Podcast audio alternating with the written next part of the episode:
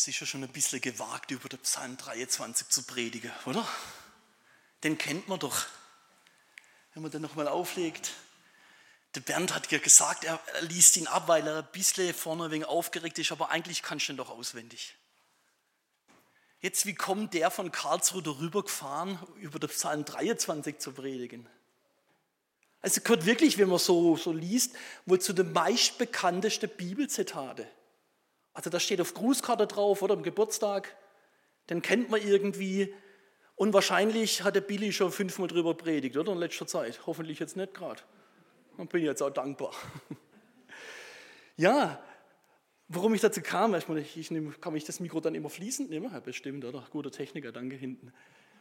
Warum ich dazu kam, hat einen kleinen Grund. Ich habe vor einiger Zeit mal ein Buch gelesen von einem Pastor, der als Hirte acht Jahre in Ostafrika unterwegs war. Und die Vegetation ist dazu ähnlich wie in Israel, wo der Psalm geschrieben ist. Und es hat mir ein paar so Sachen gegeben, wo ich gedacht habe, wow. Und da bete ich darum, dass wir heute rausgehen und das ist so mein Wunsch, dass Sie heute Abend, dass du rausgehst und dich freust, dass du diesen Hirte hast. Vielleicht ein bisschen ein Grinse sogar aufs Gesicht bekommst. Darf man als Frank, oder? Ein bisschen Grinse nach dem Gottesdienst. Ich hoffe, ich, ich, nicht, dass manche sich jetzt verletzt fühlen. Also wenn, wenn ich eine Grenze überschreite und ich sage nochmal Frank und ihr fühlt euch, dann meldet euch. Hey, dass, dass ihr rausgeht und wirklich sagt, wow, mit dem Hirte bin ich unterwegs. Und wenn wir den Psalm so angucken, dann gehe ich jetzt mal zum kleinsten Finger. Ich habe aufgepasst bei dir, guck. Und würde mal gern, so, also der Vers 1 ist die Grundlage für heute. Der Herr ist mein Hirte, mir wird nichts mangeln. Aber wir schauen uns mal den kleinen Finger an. Habe ich richtig gezählt? Der Herr ist mein Hirte. Ne? Doch, passt. Fünften. Was versteht man eigentlich unter Hirte? Und das, das ist, glaube ich, wichtig, dass man das vorab mal klärt. Wir haben Hirte manchmal wegen so im Bild. Es ist bei uns so die hektische Zeit. Das ist zu tun, das ist zu tun und Hirte ist manchmal so der Gegensatz.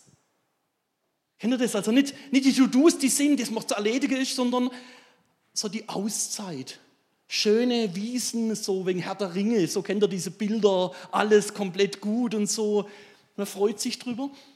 Und so stellt man sich manchmal ein bisschen die Hirte vor. Aber, jetzt muss ich gucken, gibt es in Trüdingen noch jemand, wo Schafe hat?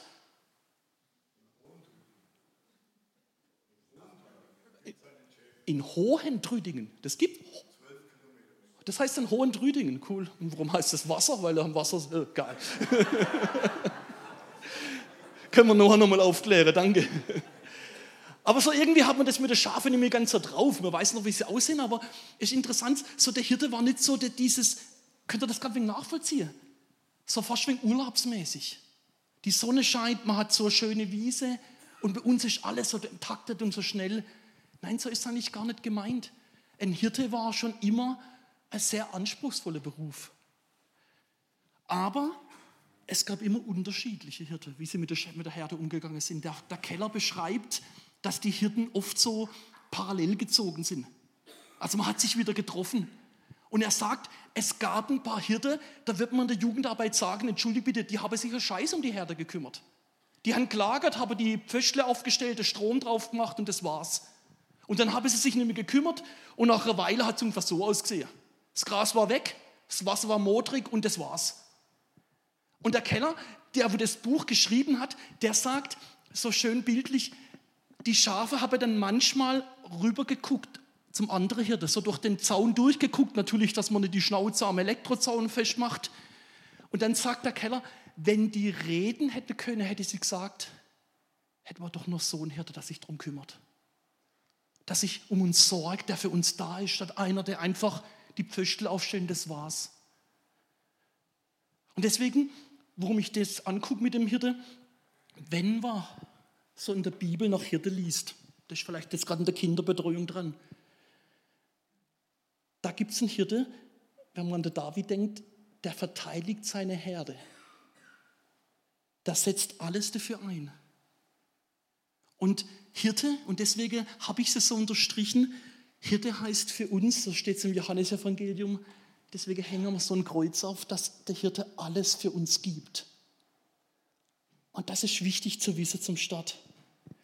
Und interessant, da blende ich immer gleich ein Bild ein, da hat sich ein Hirte nicht so um seine Schafe gekümmert. Die Schafherde war unterwegs, der Hirte hat nicht aufgepasst, keine Ahnung. Und dann haben die Schafe so gedacht, als sie ihnen da reingucken, sieht doch schön aus, oder? Ein paar Lichtle. Da können wir mal reinspazieren. Dieses Bild ist um die Welt gegangen, nee, um die Welt jetzt auch nicht, es war in Deutschland, in Deutschland rumgegangen. Dann seht ihr jetzt als nächstes der Zug, der nämlich auf der Gleise steht. Und das Bild von der Schafherde habe ich jetzt weggelassen, sonst hätten wir, glaube ich, zehn Vegetarier mehr heute Abend oder so. Wird, glaube ich, nicht ganz passen. Aber interessant war, dass in dem Zug ein Pastor saß und der hat Folgendes formuliert. Wölfe gibt es ja bei uns nicht mehr aber man könnte die biblische Aussage so übertragen. Jesus Christus hat seine Schafe vor den Gleisen geholt und dafür am Kreuz sein Leben gelassen. Wie treffend. Hirte heißt einer, der alles für uns gibt. Aber jetzt gehen wir noch ein Stückle weiter. Und jetzt gucken wir den Finger an. Was heißt da nicht der Herr?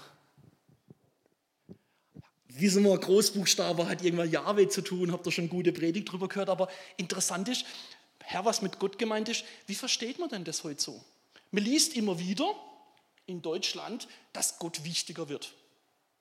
Wisst ihr das auch in Trüdingen? Und jetzt kommt eine Umfrage, die habe ich in ganz Deutschland gemacht. Da gehört auch der Freistaat Bayern dazu, das ist so. Also. Und da habe ich gefragt, an was glauben denn die Deutschen? Und jetzt müssen wir gucken, an, an was glauben die Deutschen? Und jetzt müsst ihr gleich Halleluja schreien. Nämlich 64 Prozent der Deutschen sagen, sie glauben an Gott.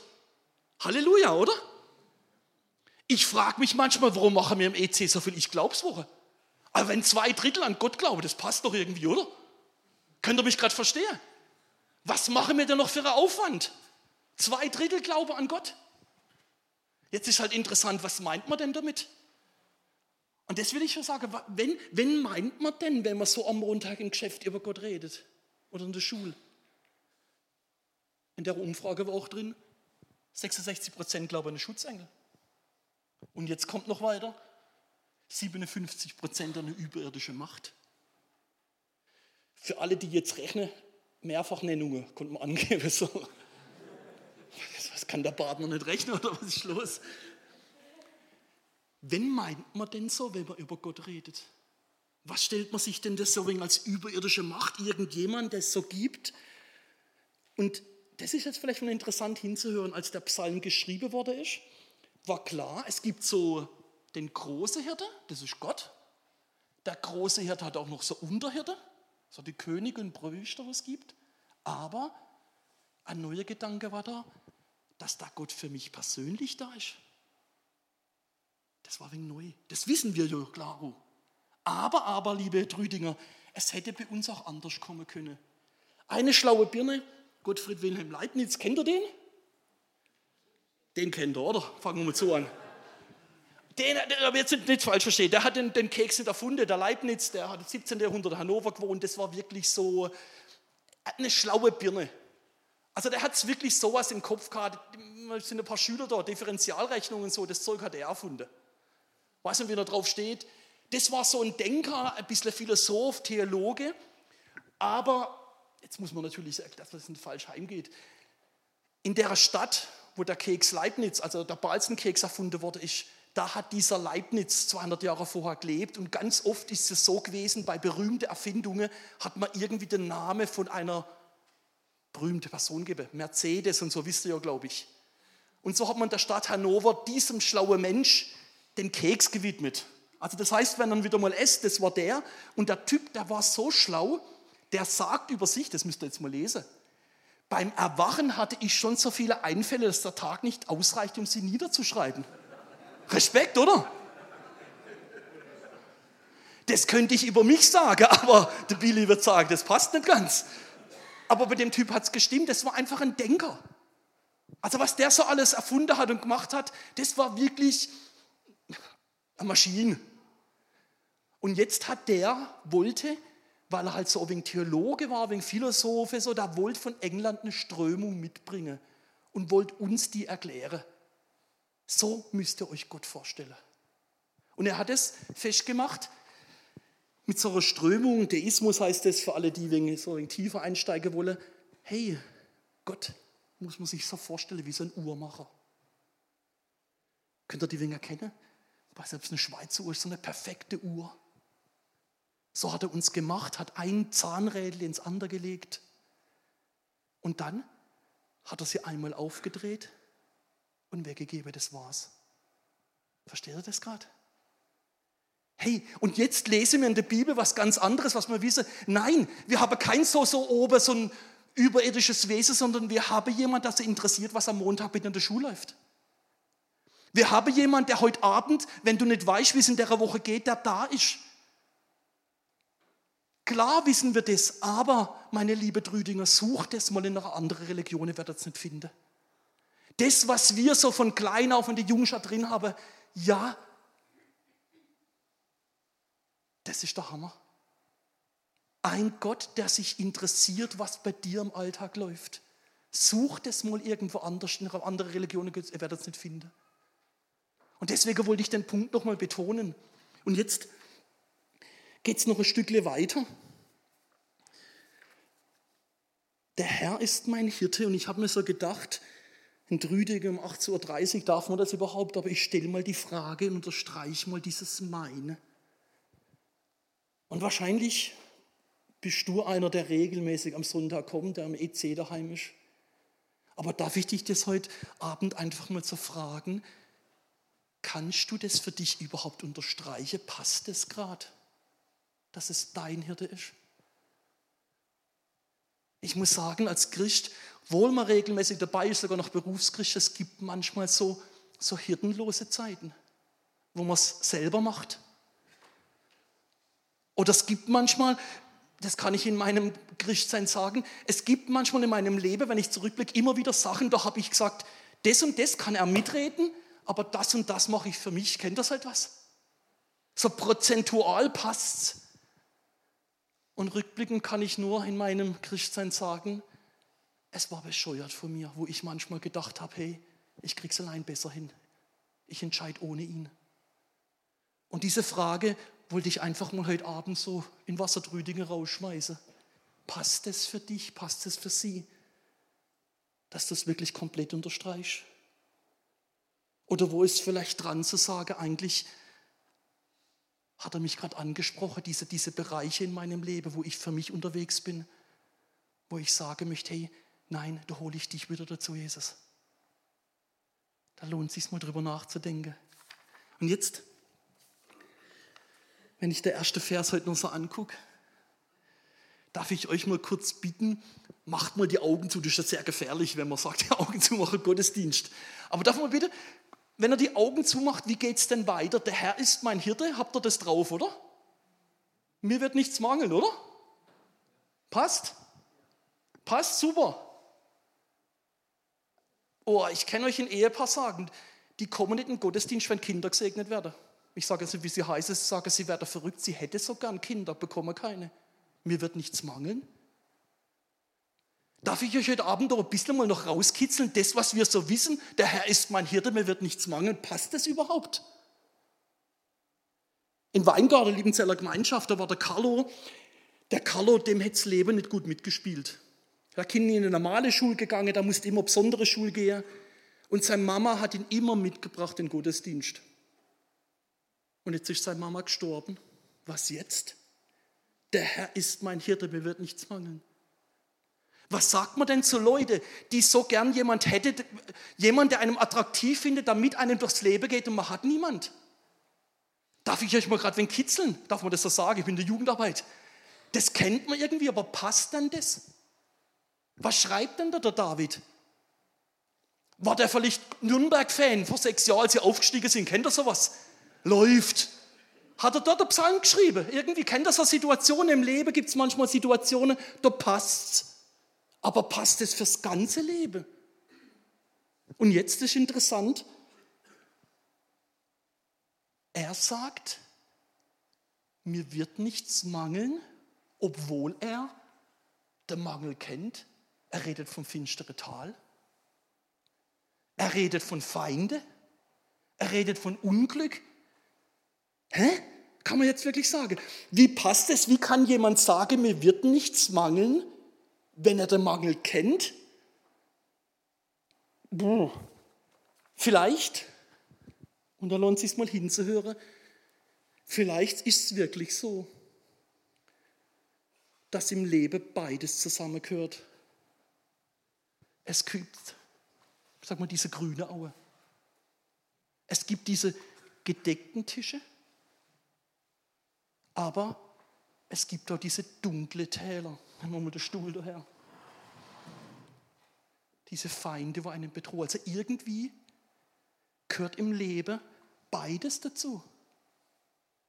Es gehören die grüne, die grüne Aue, die gedeckte Tische und es gehören die andere Sache dazu. Ja, so funktioniert das Leben. Aber jetzt ist die berechtigte Frage, wenn es so ist, warum komme ich dann in den Gottesdienst regelmäßig?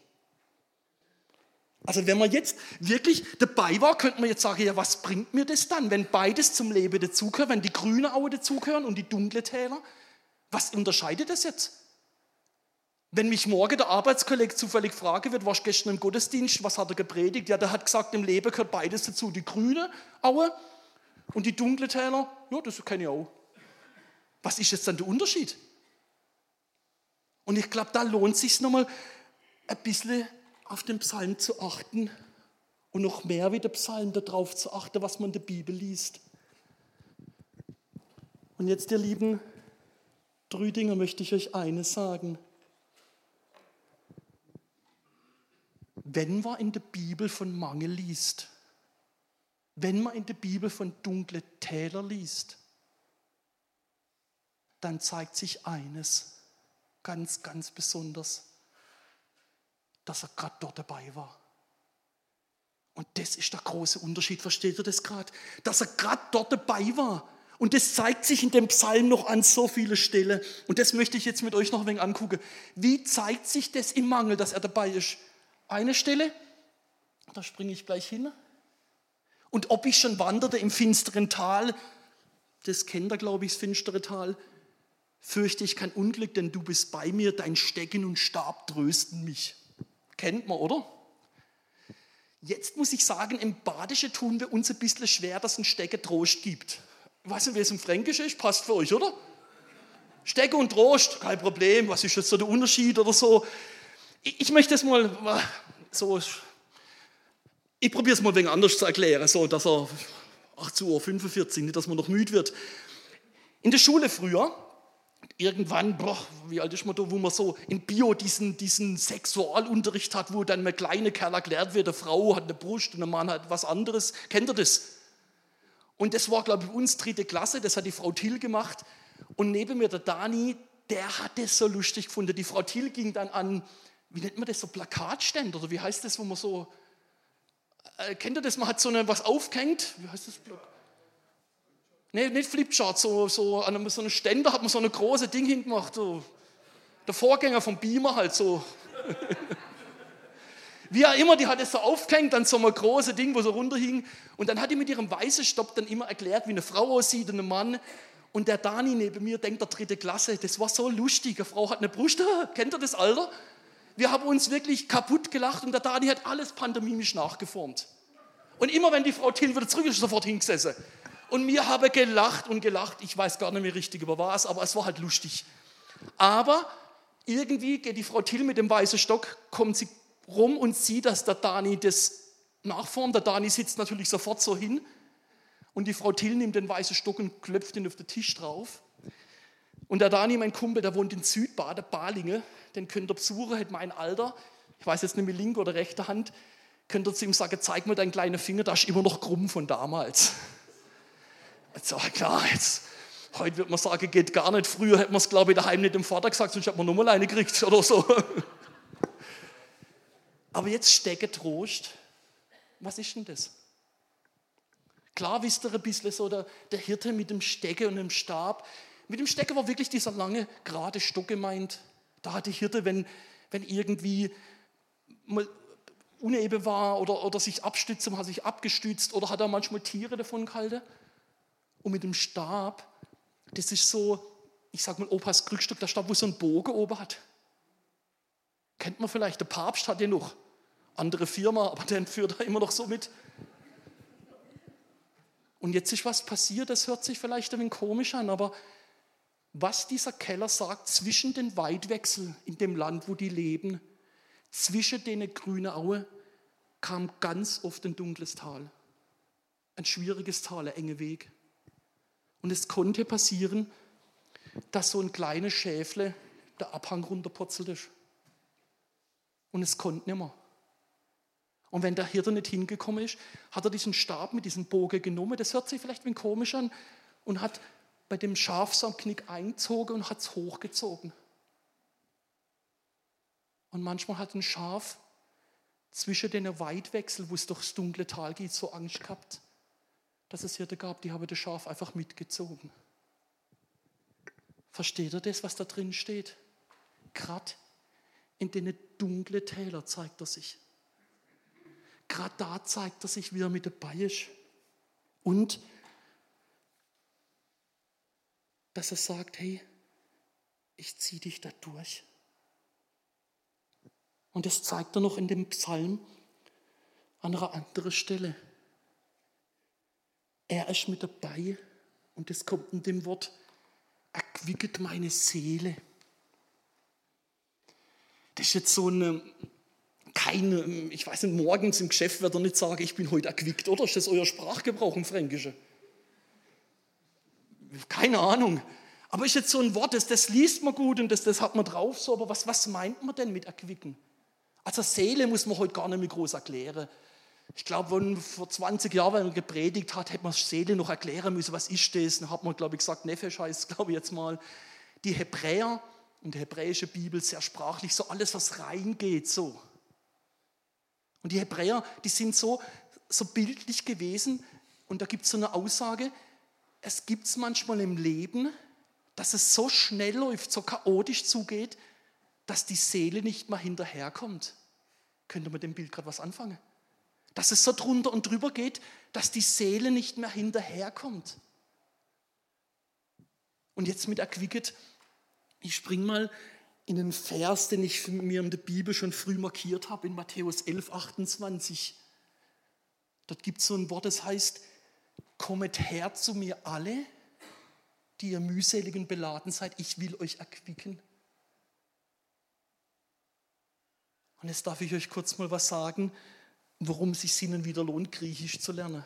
Dieses Wort für erquicken möchte ich euch mal auf Griechisch kurz vorsagen. Das heißt Anapausomai. Hört ihr die Pause drin?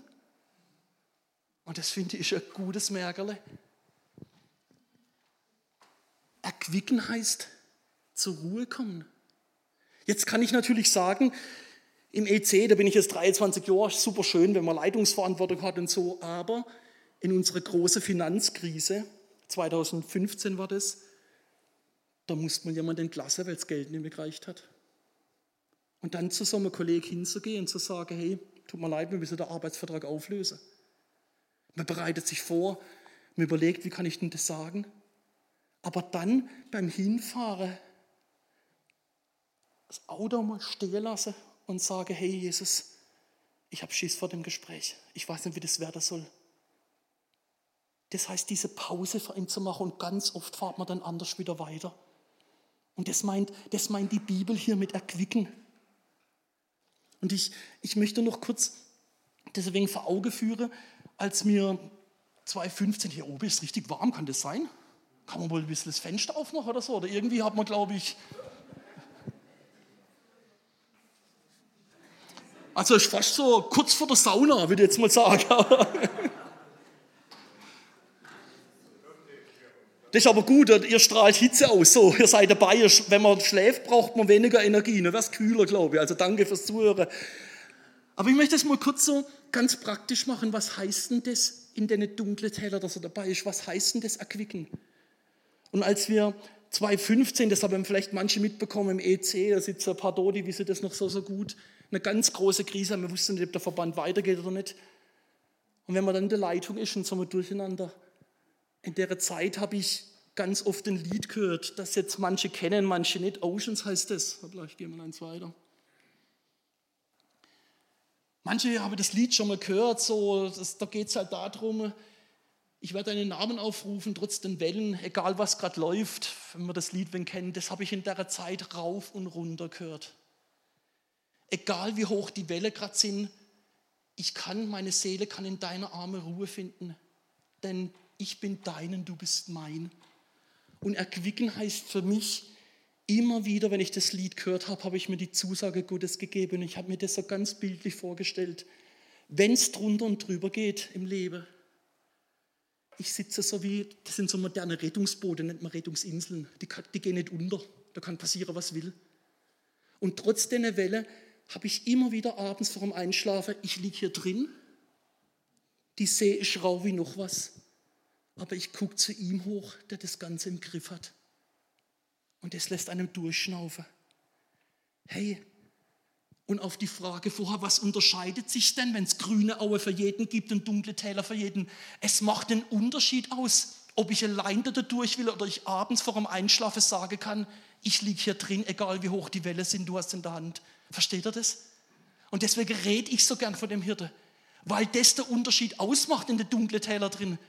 Und jetzt zeigt sich dieses zur Ruhe kommen an so viele Seiten.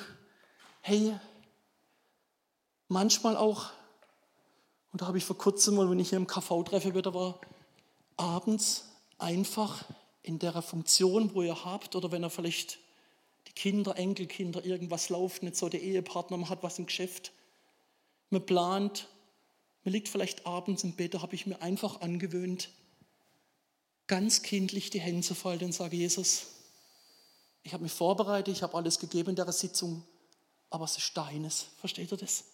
Und das meint man mit erquicken, dass Ruhe reinkommt ins Leben. Und jetzt, wenn man den Psalm nochmal so anguckt, möchte ich noch ein kleines Wort loswerden zu denen, die gerade im dunklen Tal drin sind. Ja, irgendwie, so beschreibt der Keller Kürz wirklich wenn man den Psalm so versteht, dazu, dass zwischen Weitwechsel dunkle Täler dazugehören. Aber ich frage mich manchmal, warum sind manche Menschen so lange in den dunklen Täler drin? Kennt ihr das? Man würde ihnen so wünschen, dass sie wieder rauskommen. Und das Problem ist noch, wenn man im dunklen Tal drinsteckt, dann guckt man nach Nachbarsgarten und das Gras ist noch grüner dort. Kennt ihr sowas? Redet mal mit dem Ehepaar, wenn ein Kind gesegnet wird, sie kommen nämlich, sie werden verrückt, sagen sie, sie werden verrückt. Das ist die wichtigste Info vom Gottesdienst, für die wird heute ein Kind gesegnet oder nicht. Und jetzt, was macht man dann in dem dunklen Tal drin? Ich möchte euch dort, ich möchte dir was vorlesen, was der Martin Luther so sagt. Der sagt, gerade im finsteren Tal schaue nicht auf das, was du siehst, du wirst sonst zum Narren. Sagt Martin Luther, dann geht er weiter. Hör nicht auf das, was du fühlst. Da hört der Zweifel nicht auf, sondern an jeder Christ lerne, an den Tisch Gottes zu kommen, im dunklen Tal drin, was er damit meint. Dass wir in die Gottesdienste gehen, dass wir in die Jugendkreise gehen, gerade wenn ich im dunklen Tal drin stecke.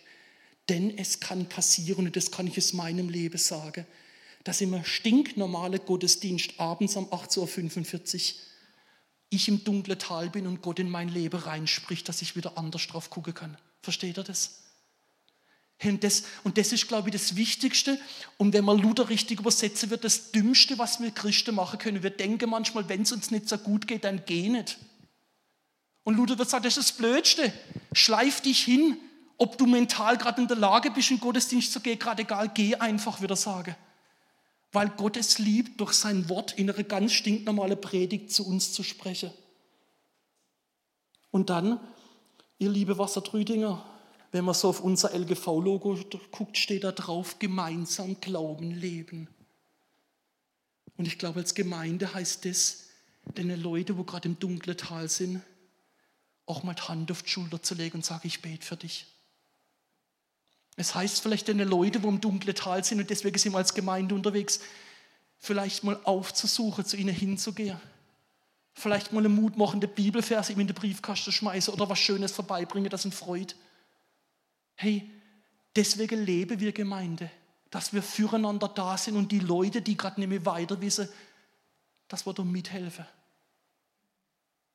Und das war das kleine Wort, was Luther sagen wird zu denen, die im dunklen Tal drin sind und manchmal voll verrückt werden. Und jetzt möchte ich am Ende von der Predigt noch eines rausgreifen.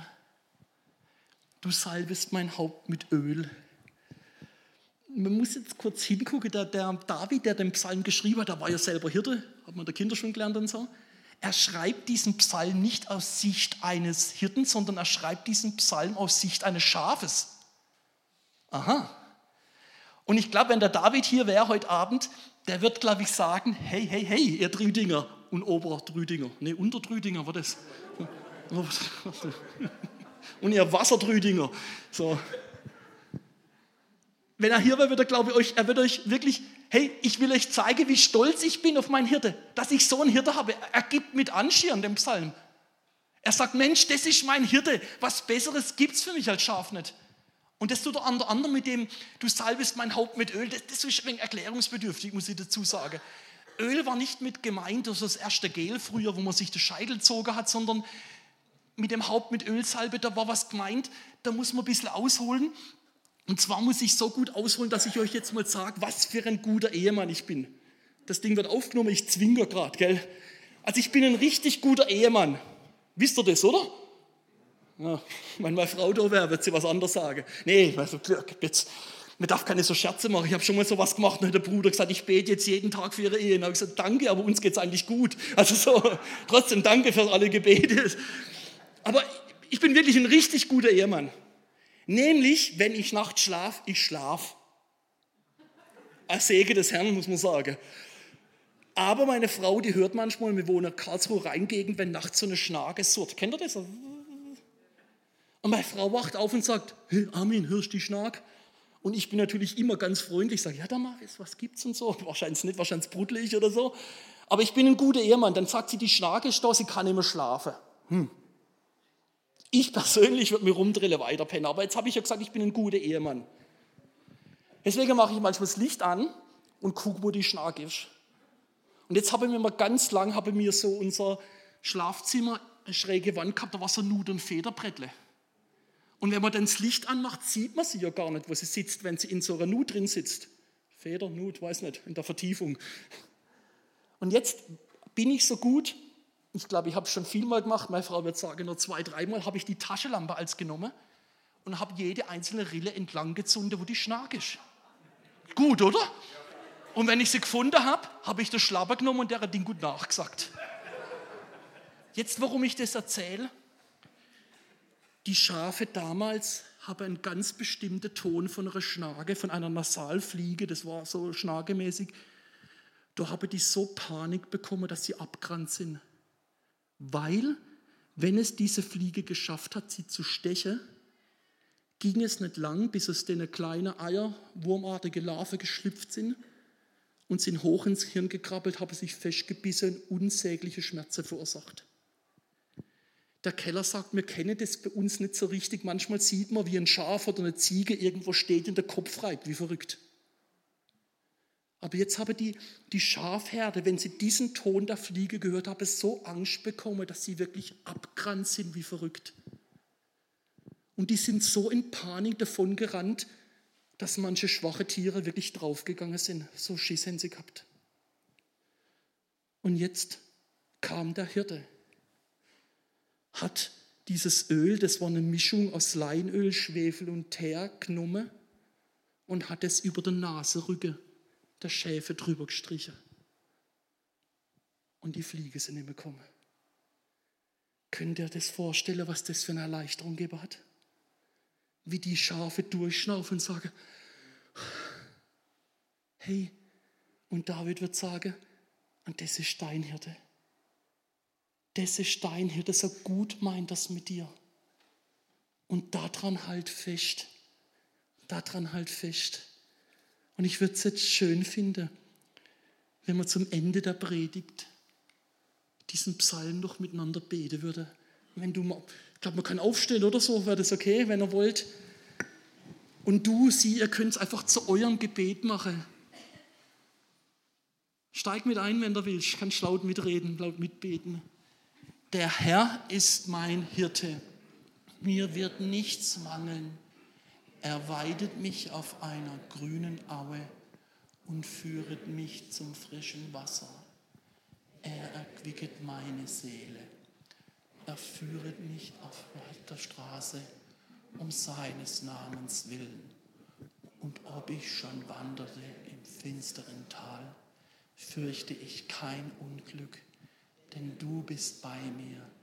Dein Stecken und Stab trösten mich. Du bereitest vor mir einen Tisch im Angesicht meiner Feinde. Du salbest mein Haupt mit Öl und schenkest mir voll ein. Gutes und Barmherzigkeit werden mir folgen mein Leben lang und ich werde bleiben im Hause des Herrn immer da. Amen. Jetzt singen wir noch ein Lied. Das Lied heißt, du bist ein wunderbarer Hirt.